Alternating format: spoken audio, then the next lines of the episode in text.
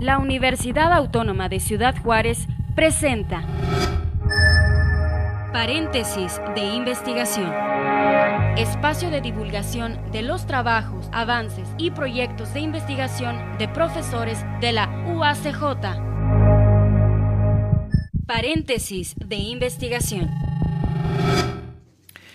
Amigos, ¿cómo están? Bienvenidos a este paréntesis de investigación desde la UACJ. Les saluda Armando Rodríguez Hernández y pues me da mucho gusto que eh, se acerquen con nosotros y pues abrimos este paréntesis para presentar el día de hoy al doctor Alberto Castro Valles. Él es profesor investigador aquí en la UACJ, en el Instituto de Ciencias Sociales y Administración, al cual le damos la bienvenida a este espacio para precisamente los investigadores. ¿Cómo está, doctor? Bienvenido. Gracias por acompañarnos. Muchas gracias por la invitación. Aquí estamos para comentar un poco sobre nuestras actividades, nuestra experiencia y un saludo afectuoso a toda la comunidad estudiantil.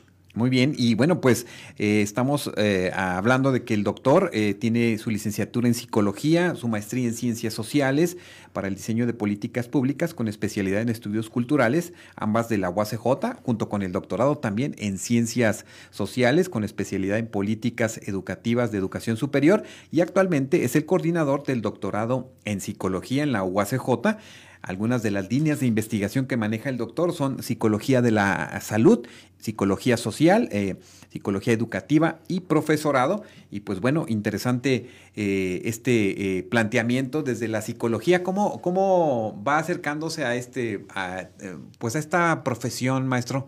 ¿En qué momento va identificando que pues, se va a ir por, por el, el, área de la psicología? Oh, muy bien, buena pregunta. Pues nos remontamos por allá a cerca de 20 años y pues mi interés desde la licenciatura en psicología es analizar estos fenómenos, no solamente psicológicos individuales, sino además lo que atañe al contexto, ¿no? psicosociales más que nada. Y empezamos a indagar un poco y hacer eh, actividad de investigación. Tengo cerca de los 20 años dando las clases de seminarios de investigación, de tesis.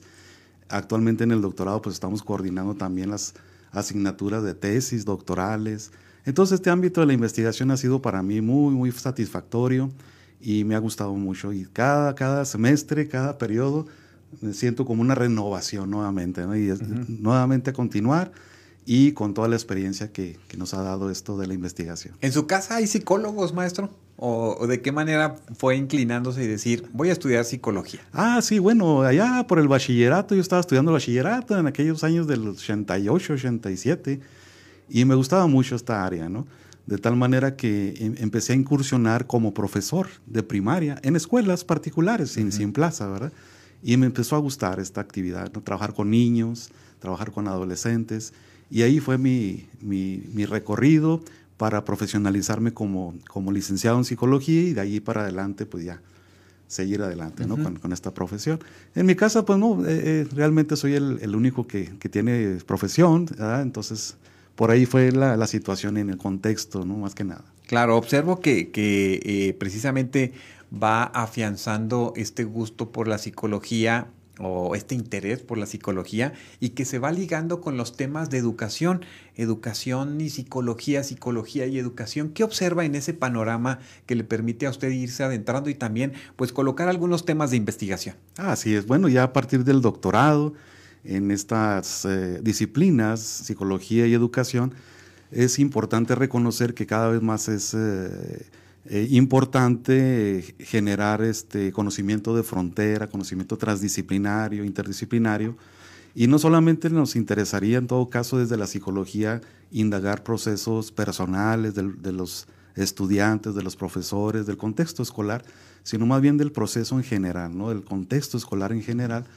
de ahí que, por ejemplo, una de mis líneas que he trabajado en, la mayoría de mis eh, pues, eh, artículos que he publicado han sido sobre el profesorado, profesorado universitario, profesorado de educación media superior, profesorado de educación básica. Entonces, este eh, envolvimiento que están teniendo los profesores con la política educativa me ha interesado mucho en cómo ha salido adelante esto. Correcto. ¿Qué observa en ese contexto escolar que puede ser más de su interés identificar ciertos temas eh, precisamente en el ámbito educativo que le, llaman a usted la atención. Sí, me ha llamado mucho, mucho la atención eh, cómo los eh, profesores se reinventan a sí mismos en las estrategias didácticas, estrategias de aprendizaje, pero más allá también desde la psicología tengo una óptica en el sentido de esta asociación que se tiene de la, del trabajo docente con la salud mental. Esto es muy importante. La salud mental ha sido una, una, un, nuevo paradigma desde la OMS, etcétera, donde se, se, busca que los, las personas funcionen adecuadamente en sociedad y no solamente tener el, el ojo hacia lo, negativo, la psicopatología, la depresión, la, ansiedad, etcétera, sino más bien qué es lo que hace que funcionemos de manera resiliente. Y en el ámbito educativo, pues me, me ha eh, llamado la atención cómo le hacemos los profesores ante una situación de política educativa que tenemos que cumplir, pero al mismo tiempo seguir adelante con nuestras propias resiliencias. ¿no? ¿Cómo se le hace? ¿Verdad? es que esa es la gran pregunta porque plantea usted el tema de la reinvención en este contexto aún de pandemia, estamos observando que precisamente eh, pues, eh, el área educativa fue eh, pues, igual que otras, ¿verdad? Muy, muy golpeada, muy invitada a estarse reinventando constantemente y el tema de la salud mental en la actualidad también tiene un papel importante en todo el proceso pedagógico y en los esquemas donde se imparte la, la educación en todos los niveles. Así es, así es. La pandemia pues, nos dejó un buen, una buena experiencia sin embargo, también depende de los modelos educativos que cada uno de los eh, sexenios presidenciales, de, esta política educativa que va cambiando. Eh, recordemos que en el anterior sexenio pues, hubo una política de, evaluación, de un poco en el sentido punitivo, de si no eres idóneo como profesor, pues no te, te rescindían el, contrato, etcétera, ¿no? Entonces, una evaluación muy punitiva. Sin embargo, ahora lo que se pretende es que se realicen actividades más de dignificación del profesorado. Así como se encuentra el discurso de la política educativa, va hacia la, la idea de cómo ahora sí que ir desde abajo hacia arriba y no desde arriba hacia abajo. Es decir, los diseños educativos a veces se plantean desde el escritorio, desde los especialistas, y los profesores pues nos encargamos nada más de ejecutar los diseños, ¿no? Y de repente, pues hay algunas críticas, no solamente en el ámbito de la psicología, educación, sino desde la sociología, desde la política educativa, donde se habla un poco de, bueno, entonces el profesor es un proletario o es un, seguimos adelante o no. Ahora lo que se pretende es precisamente eso, ¿no? De que participemos un poco más como profesores y podamos este, incursionar en estos diseños de modelos educativos con una perspectiva más allá del constructivismo, sino más como de la perspectiva humanista, por ejemplo. Y efectivamente nos, estamos dando cuenta que en, el transcurso de la pandemia los estudiantes, los niños, los adolescentes en su encierro por cuidarse con las condiciones sanitarias, pues sí tuvieron una especie de efecto en el aprendizaje. Eh, observamos en pospandemia que hace falta un poco más de ese desarrollo cognitivo, social, socioemocional. Y también los profesores, en, ese sentido, pues tuvieron una carga interesante al trabajar con, el, con las plataformas electrónicas como el Classroom, como el Teams, etcétera, y generaron también ciertas situaciones o condiciones psicosociales de salud mental, ¿no? Claro, y además, bueno, enfrentarse a, todo esto, a cambiar ese paradigma que quizás también tiene que ver eh, eh, a veces con esta mm, frustración de muchos docentes porque eh, fue muy complicado para muchos, sobre todo en los niveles básicos, en las escuelas públicas, el poder tener este contacto con, con, las personas, con los padres de familia, con los mismos estudiantes, ¿no? Quien está dando la batalla ah, en, todo este esquema, indudablemente, es el docente, ¿no? ¿A qué se, a qué se enfrenta ahora que se retoma? ¿A qué se enfrenta ahora? Porque estamos hablando de unas generaciones que están nuevamente reincorporándose a los ámbitos eh, eh, educativos, pero que eh, inclusive algunos los desconocían, este, porque vivieron casi dos años fuera de estos esquemas. ¿A qué se está enfrentando hoy un profesor? Observo mucho en algunos comentarios que es difícil que los jóvenes participen, que se expresen oralmente, que estén con una atención más que como cuando quizás nosotros estuvimos en la escuela. Así es, así es. Es uno de los, de los efectos de este encierro que fue necesario para la salud pública. Sin embargo, los docentes nos enfrentamos a diferentes niveles a una especie de, necesidad de iniciar desde ciertos eh, niveles previos. no le puedo llamar retroceso del aprendizaje o etcétera. Sin embargo, sí es necesario a lo mejor eh, en esta parte del desarrollo de, las habilidades sociales que tienen los niños, los adolescentes de manera natural, con un encierro, pues fue, fue un elemento también importante. Entonces nos, nos enfrentamos a una especie como de, de, necesidad nuevamente de desarrollar esta cognición y esta socioemocionalidad en los estudiantes a la par del aprendizaje académico de los contenidos.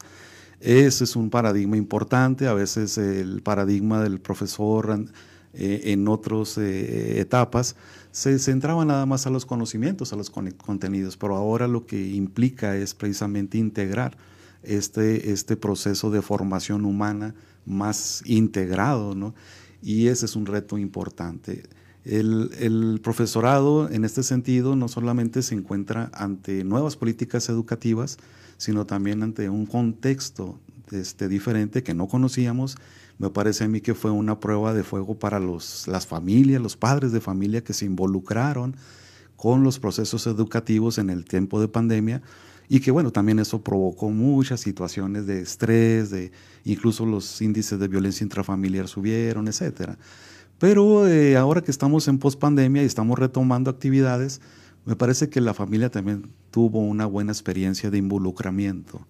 El reto es pues eh, continuar en ese involucramiento o bien apoyar entre escuela y familia la formación de estudiantes que ahora requieren de mayores eh, estrategias de formación de habilidades socioemocionales. Claro, cuando eh, planteamos y hablamos de algunas de las líneas de investigación que usted maneja, está el tema de la psicología social.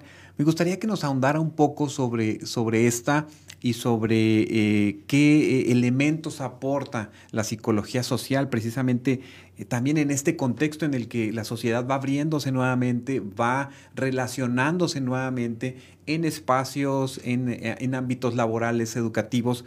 háblenos un poco sobre ello. Sí, cómo no. Este, bueno, la psicología social es una, un área de la aplicación de la psicología muy amplia, pero que en mi, en mi experiencia eh, y sobre todo a través del doctorado en psicología que estamos tratando de apoyar a los estudiantes con esta línea y en algunas publicaciones que he tenido. En esta perspectiva lo que se intenta hacer es tener una visión más integradora, más holística, más, eh, más compleja. Eh, el asunto, por ejemplo, de la cultura en México ha sido también algo interesante y que tanto ha tenido ciertos movimientos en sus paradigmas, en sus premisas socioculturales. Actualmente, por ejemplo, estamos realizando una investigación en conjunto con el Tribunal Superior de Justicia del Estado y el Instituto Municipal de las Mujeres, donde estamos indagando cuáles son los, principales comportamientos, actitudes y sobre todo el sesgo de tipo de género, ¿no? es decir, un sesgo cultural en los perpetradores de violencia doméstica, por ejemplo, que han estado subiendo las estadísticas.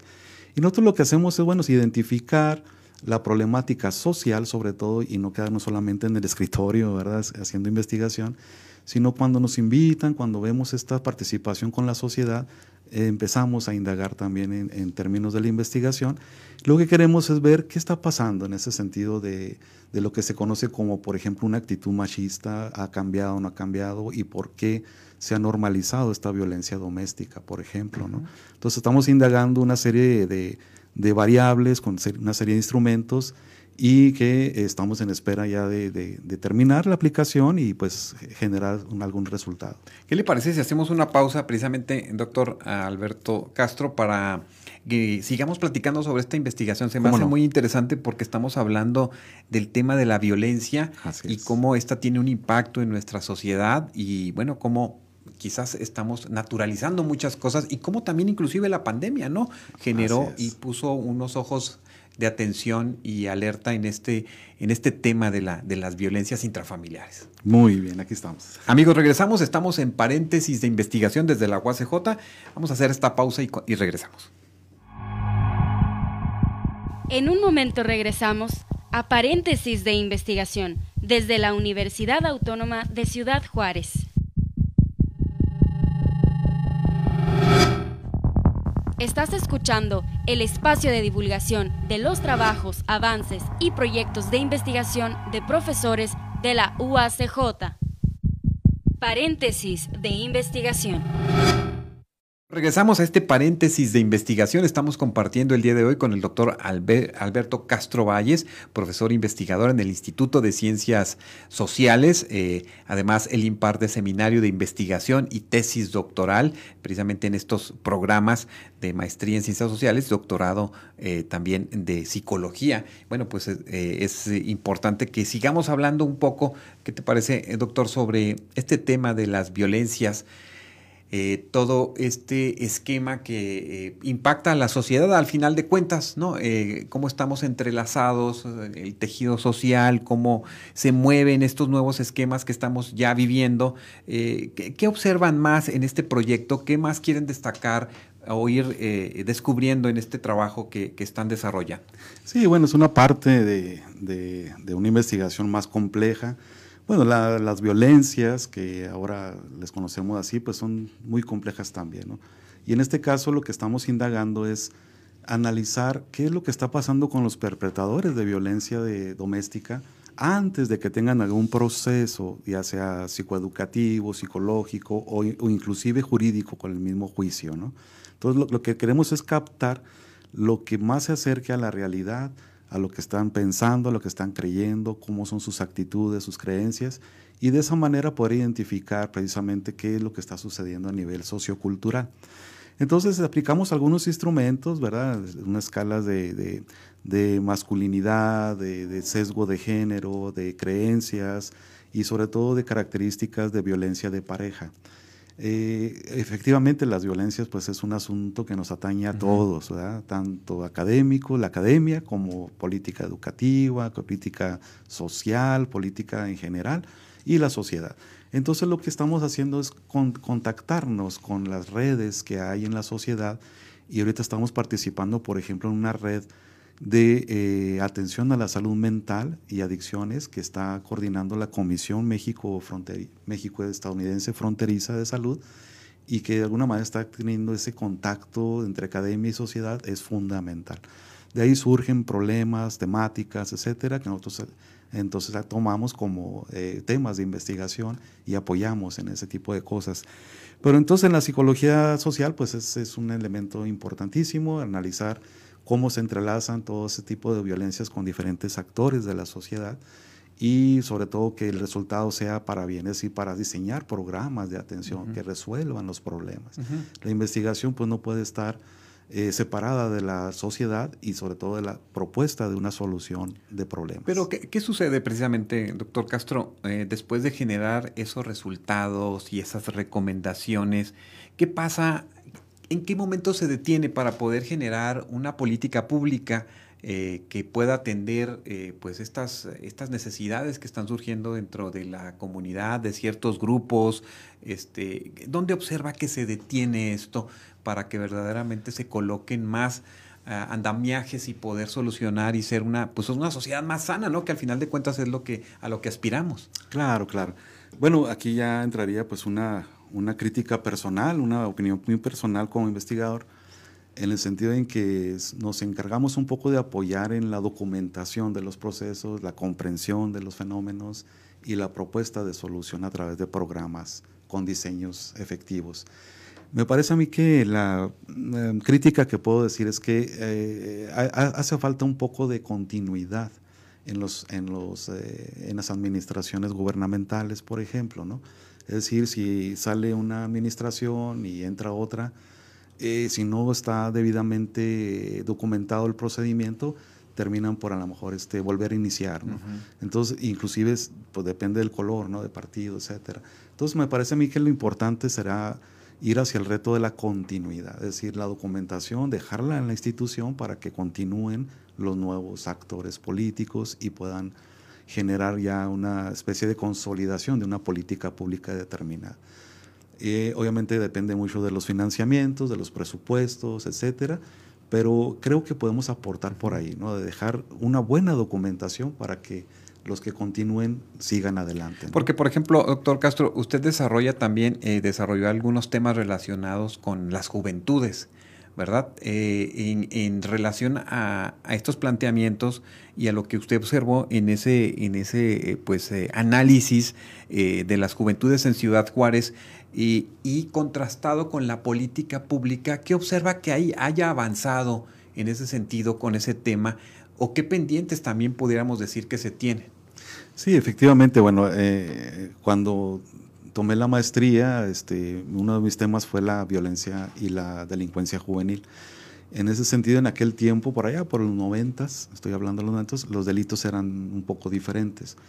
Eh, estábamos hablando del graffiti, etcétera, ¿no? Entonces generamos políticas de manera en que pudiésemos conversar con los agentes desde la, policía, la iniciativa privada, etcétera, y se generaron como una especie de reconocimiento social a estos jóvenes, les generaron como este, bardas para que pintaran murales, etcétera, y el grafite se, se, se eliminó, ¿no? Ahora, bueno, no sé, las, los presupuestos municipales, como, como yo afirmo, eh, cambian, ¿verdad? Los programas cambian. Y ahora las principales problemáticas que estamos viendo es la absorción del crimen organizado en los jóvenes. ¿no? Si es, bien es cierto, los jóvenes están teniendo apoyo económico como una beca universal a los que estudian media superior, etcétera. También es cierto que eh, es insuficiente ¿no? la, la, la posibilidad de controlar una absorción que se tiene de parte de los jóvenes en el crimen organizado, etcétera. ¿no? Igual le, sumamos a los jóvenes que vienen en la condición de movilidad humana, eh, en situación de albergues, que son bastantes, etcétera. Entonces hay, hay retos importantes que habría que comentar eh, en primera instancia con la reunión, con la conciliación entre los actores y que la academia también participe. Desde ese punto de vista, las juventudes pues han estado eh, en un constante cambio, ¿no? no como los jóvenes en sí, sino como paradigma de cambio, es decir, no ver a los jóvenes en el sentido de los que están en el problema, de los que están eh, victimizándose, los que están en un proceso de desarrollo, sino más bien cómo apoyarlos, desde todas las, las estancias que, podemos hacerlo. Entonces, en ese sentido, lo que hemos estado observando ahora es cómo atender desde la psicología de la salud, por ejemplo, eh, eh, la salud mental de los jóvenes. Es decir, si están independizándose de la familia poco a poco, bueno, hacia dónde se va el, control emocional, los eh, control de, los pensamientos, etcétera. O sea, no solamente de manera individual, sino cómo de manera contextual estamos apoyando a una salud mental juvenil. Claro. Y por ahí andamos en esas líneas también eh, trabajando con esta red comunitaria que hay ya en Ciudad Juárez, que es una red de salud mental y adicciones. No, pues eso es muy, muy interesante y sí, bien que comenta el tema de, del fenómeno de la migración y todas estas personas, ¿no? Ya no solamente jóvenes, sino cómo se aborda, ¿no? El tema de, de, su salud mental, ¿no? En todo este proceso, este, donde sabemos que muchos de ellos vienen por miles de kilómetros sorteando tantas dificultades ¿no? y hazañas ah, para llegar aquí en su objetivo de cruzar a los Estados Unidos. Y bueno, pues eh, es muy interesante. Y fíjense, con esta charla que hemos compartido el día de hoy con el doctor Alberto Castro, nos damos cuenta de que eh, eh, el psicólogo o la, la, profesión del psicólogo o irse precisamente profesionalizando todavía más, este maestro Castro nos lleva a colocar el tema hasta estos puntos de la política pública, ¿no? Es muy amplio y como coordinador del doctorado en psicología, ¿qué, plantea a los estudiantes? Porque hay en el número de temas, en el número de investigaciones, en el número de fenómenos que pueden ser eh, pues eh, susceptibles de ser, de ser investigados y colocados precisamente como un, un foco de atención en estos espacios académicos. Sí, efectivamente, como programa educativo que está certificado por el CONACYT en el Programa Nacional de Posgrados, nos hemos dado la tarea de, generar muchas acciones para que los estudiantes se involucren en la sociedad a través de convenios específicos con instituciones, con la, con la propia sociedad, para que puedan ellos, a través de una retribución social, generar espacios de análisis, de comprensión y sobre todo de propuestas de solución. Entonces una tesis doctoral pues e, efectivamente es como un corte de esa realidad donde se analice adecuadamente el problema y se proponga la solución. Creo que una de las eh, eh, recomendaciones que yo haría en general para iniciar con los procesos de investigación en todos los estudiantes, desde licenciatura a doctorado, es precisamente mostrar eh, o, darse cuenta de ese entusiasmo que se tiene para investigar. Y eso se da solamente a través de la lectura, a través de, la, consulta. El plantear un problema de manera adecuada nos da mucho que decir. O sea, ya tenemos casi todo lo demás. Si el problema no está bien planteado, pues eh, lo demás, la metodología, el marco teórico puede estar equivocado. Entonces el problema hay que describirlo de manera adecuada y bueno, pues todo lo que se ha hecho, se, ha investigado eh, a través de artículos de investigación, etcétera, pues para poder eh, avanzar en lo científico en estas áreas. Porque si no hacemos una revisión de lo que se ha investigado, que son los antecedentes o el estado de la cuestión o el estado del arte, del arte pues caemos en la misma situación. Entonces es importante como reto para la universidad, por ejemplo, que a nivel licenciatura se están haciendo buenos procesos de investigación, buenos trabajos, pero eh, falta como generar una especie de repositorio para que se consulten esos trabajos y a veces se quedan ahí. Entonces la idea es avanzar conforme a lo que se ha investigado, por ejemplo. Entonces plantear un buen problema ya nos da muy, muy buena eh, este, recorrido de todo, todo tipo de investigación. Y bueno, pues ya los paradigmas metodológicos pues pueden ser amplios, ¿no? Fanti, Qualis, etcétera, y ahorita pues estamos en un buen, un buen contexto en el cual podamos eh, no solamente quedarnos en un solo paradigma, sino hacer algo más de, más de integración de paradigmas y eso nos permite ir hacia la transdisciplinariedad, interdisciplinariedad, para generar buenos problemas que involucren a todos y la mayoría de los actores. Claro, pues sí, interesante, interesante. Así es que, pues dejamos este espacio abierto para que después nos acompañen algunos estudiantes del doctorado que nos vengan a platicar sobre esos temas de investigación. quieren todo, quieren aquí participar. No, muy bien, pues aquí, aquí les, les esperamos, nos coordinamos y pues eh, por lo pronto estamos ya cerrando este paréntesis de investigación. Doctor Castro, muchas gracias por acompañarnos y qué último mensaje le deja a la comunidad universitaria adelante con esto de que la pandemia, pospandemia, no, adelante, todos podemos y podemos generar nuestras propias habilidades académicas, eh, desearle lo mejor, que, les vaya a todos muy bien, que eh, no hay ni imposibles. Hay muchas opciones, pero nunca termina de, terminar nuestra formación académica. Eh, les deseo lo mejor y pues recomendarles que no tengan miedo a la investigación que no es un problema, que no tenga temor, que le entren, que, que los necesitamos a todos y a través de la conducción de los profesores, que todos para mí son excelentes profesores en la universidad. Así es, necesitamos a muchos investigadores de todas las áreas del conocimiento para que nos sigan dando pues luz y nuevos, nuevos, nuevos caminos de entender tantos fenómenos que hay en, en, en el esquema, en el mundo que nos tocó vivir, doctor. Así es, así es. Y y bueno, pues la idea de la, de la financiamiento, a lo mejor no hay una carrera como investigador como tal, pero dentro de cada disciplina podemos generar estas acciones. Así es. Pues doctor Alberto Castro Valles, muchas gracias por acompañarnos y bueno, pues estamos en esta eh, constante de comunicación para pues para abrir espacios en otro momento. Con mucho gusto y gracias por la invitación. Gracias, gracias amigos y gracias a ustedes que nos siguieron en este paréntesis de investigación desde la UACJ. Soy Armando Rodríguez Hernández. En nombre de todo el equipo de UACJ Radio, nos despedimos hasta nuestro próximo encuentro. Paréntesis de investigación se realiza gracias al apoyo de la Coordinación General de Investigación y Posgrado de la UACJ. Paréntesis de investigación. Esta es una producción de la Dirección General de Comunicación Universitaria de la Universidad Autónoma de Ciudad Juárez.